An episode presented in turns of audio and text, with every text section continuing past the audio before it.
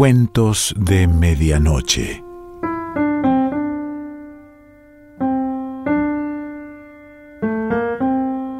El cuento de hoy se titula El juego y pertenece a Patricia Esteban Erles.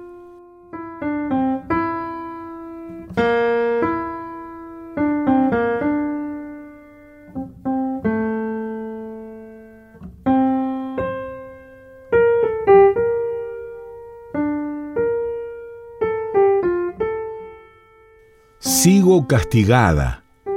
Al asomarme a la puerta entornada de mi cuarto, escucho el rumor de sus voces a través del hueco de la escalera.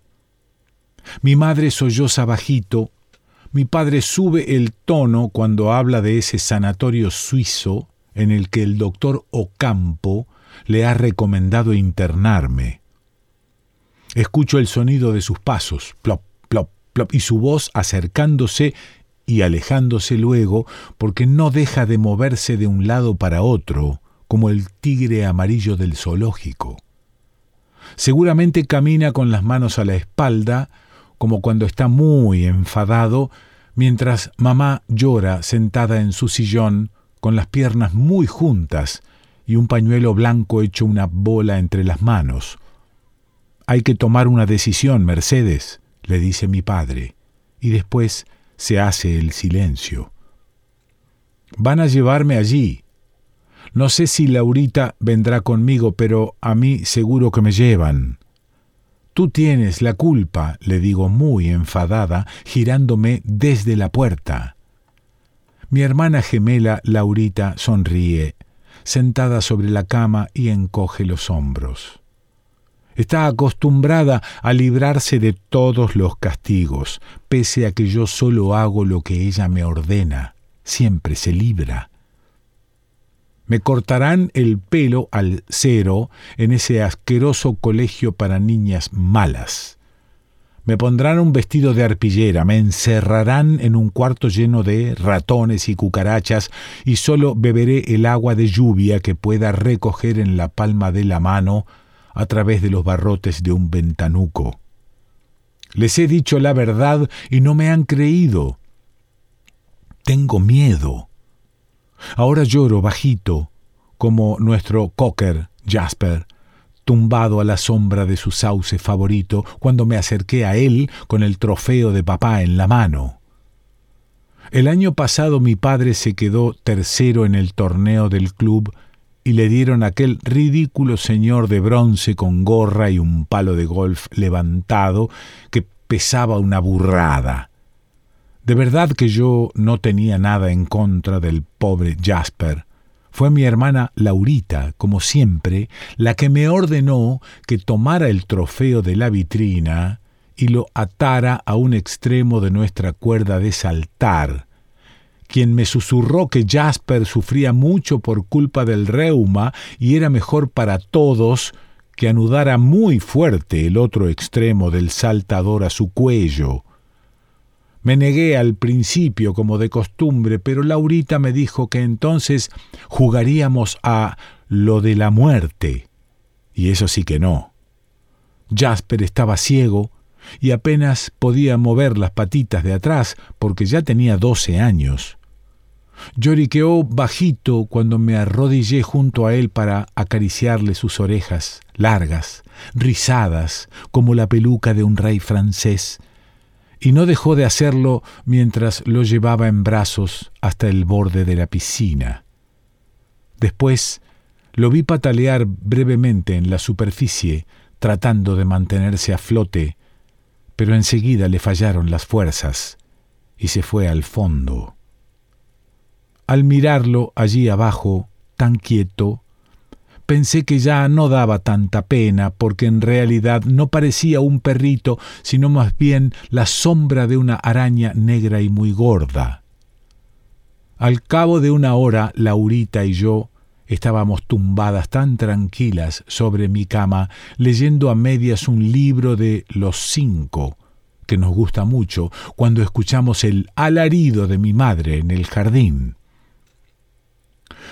La verdad es que últimamente Laurita está muy pesada, Pero mi padre no cree una palabra de lo que digo y mamá se echa a llorar cuando acuso a Laurita de obligarme a hacer cosas. Claro, ellos no tienen que aguantar el juego de la muertita, sino también harían todo lo que ella les pidiera. Detesto ese juego, mamita querida, le confesé a mi madre la penúltima vez. Laurita es mala y dice que se morirá delante de mí si no le obedezco. Pero mamá me miró como si no entendiera, con sus ojos abiertos como platos y algunos fragmentos de su muñeco hotelito entre las manos, sin dejar de susurrar una y otra vez ¿Por qué lo has hecho, Victoria? ¿Por qué? Ella no se imagina la pena que me dio estampar contra el suelo el muñeco negro de porcelana que había pertenecido a mi abuela de Cuba. Hasta tuve que cerrar los ojos para hacerlo. Sabía que aquel bebé de color chocolate que tenía las manitas gordezuelas levantadas como si estuviera muy contento y fuera a empezar a aplaudir de un momento a otro, era el último recuerdo que le quedaba a mi mamá de la suya. Era lindo de verdad. Hotelito, tan lindo. Sonreía con la boca abierta y tenía los dientes muy blancos, y hasta un poco de pelucilla negra muy rizada en lo alto de su cabecita. Mi abuela Silvia le había tejido el jersey y el pantalón de punto azul celeste que llevaba. También los diminutos patucos con botones de nácar y mamá lavaba a mano aquellas prendas cada semana para evitar que se llenaran de polvo en lo alto del armario. Luego mientras la ropa se secaba a la sombra, envuelta en una toalla blanca, como si fuera un tesoro, frotaba con un paño húmedo los brazos y las piernas de Otelito, su cara de negrito feliz, y tarareaba una canción de cuna que la abuela Silvia le había enseñado cuando vivían en La Habana, yo sabía cómo iba a dolerle encontrar a Otelito hecho trizas, que también a ella se le iba a partir el corazón en un montón de pedazos pequeños que nadie iba a poder recomponer. Pero Laurita se cruzó de brazos y agitó la cabeza de un lado para otro, mientras yo le suplicaba y le ofrecía mis canicas de vidrio azul, la bañera con patas de latón de mi casa de muñecas, hasta el guardapelo de oro que me regaló nuestra madrina. Qué tonta eres, me dijo. ¿Para qué quiero un guardapelo que tiene dentro un mechón mío si puede saberse?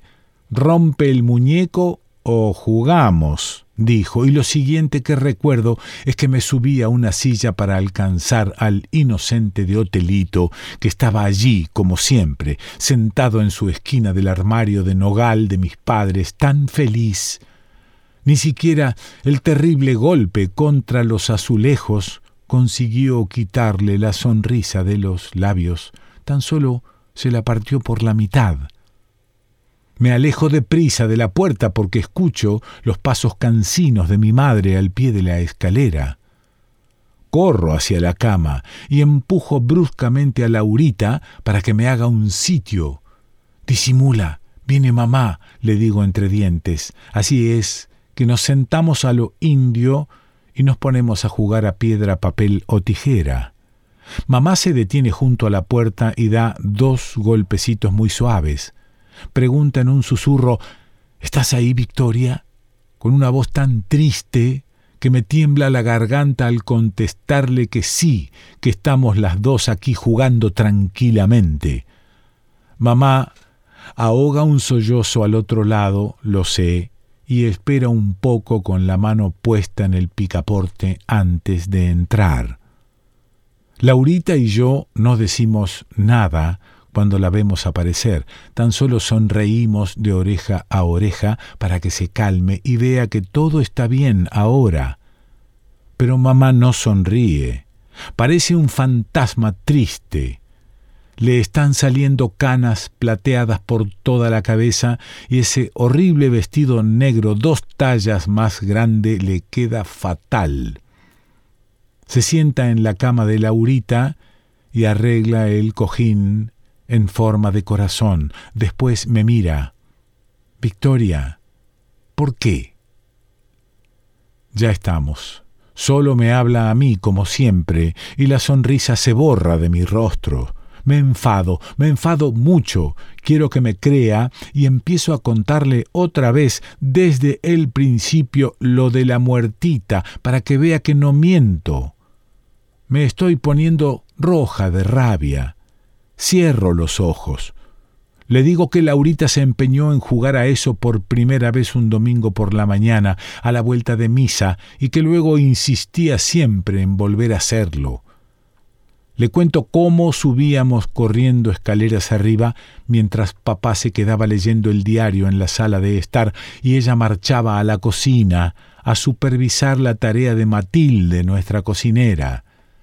Yo caminaba unos pasos por detrás de Laura y la veía trotar hasta el dormitorio de ellos, que era su lugar favorito para morirse.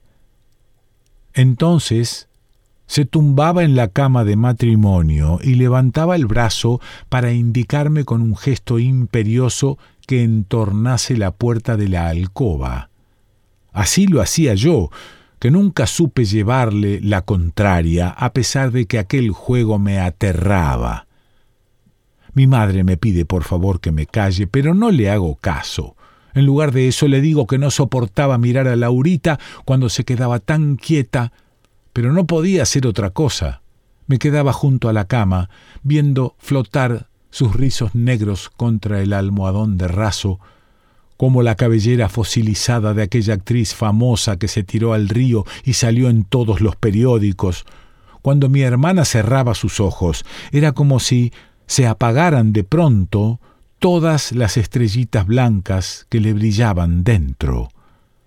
Laurita parecía más que nunca una muñeca, y me daba miedo mirar sus fosas nasales de adorno, sus largas pestañas disecadas en torno a los párpados, las manitas cruzadas sobre el pecho igual que las de la abuela Silvia cuando aquel hombre flaco de la funeraria nos dijo que podíamos pasar a verla porque ya estaba arreglada. El vestido de seda azul que mamá nos ponía a las dos los domingos dejaba de ser idéntico al mío y se convertía en la tulipa inmóvil de una lamparita. Las piernas de Laura parecían dos palillos enfundadas en sus medias blancas y terminaban en un par de merceditas de charol negro muy relucientes y con sus suelas nuevas. Yo estaba viva y mi hermana Laurita se había muerto. Parada junto a la cama, la realidad y el juego se mezclaban hasta convertirse en una sola cosa. Yo estaba viva y mi hermana gemela se había muerto. Me sentía culpable de seguir de pie y de temblar como una hoja, con los ojos llenos de lágrimas que apenas podía contener mientras mi hermana se quedaba quieta para siempre y con los zapatos puestos eso era lo peor, sus zapatos nuevos, que nunca llegarían a gastarse.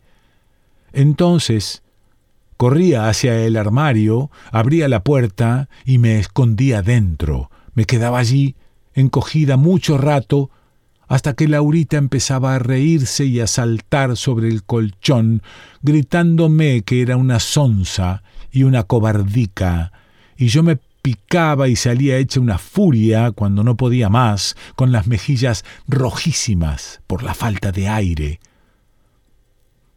Ya no estoy enfadada, ahora me río acordándome de mi cara roja como un tomate, de las ruidosas carcajadas de Laurita señalándome muerta de la risa y dando patadas en la cama de mis padres.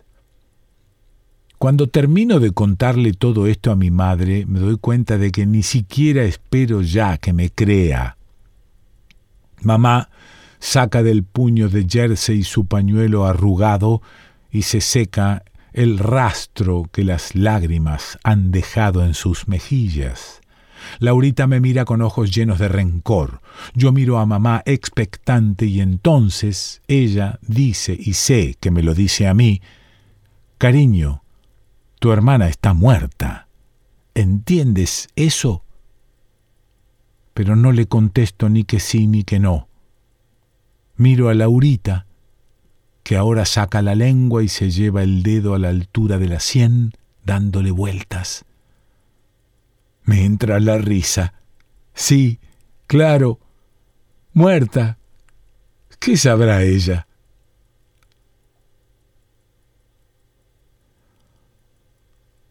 Patricia Esteban Erles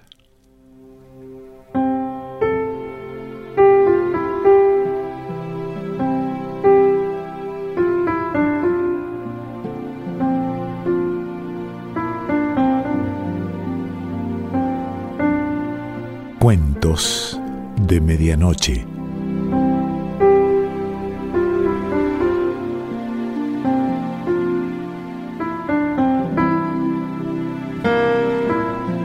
Selección Pancho Mondino. Idea y lectura Quique Pessoa.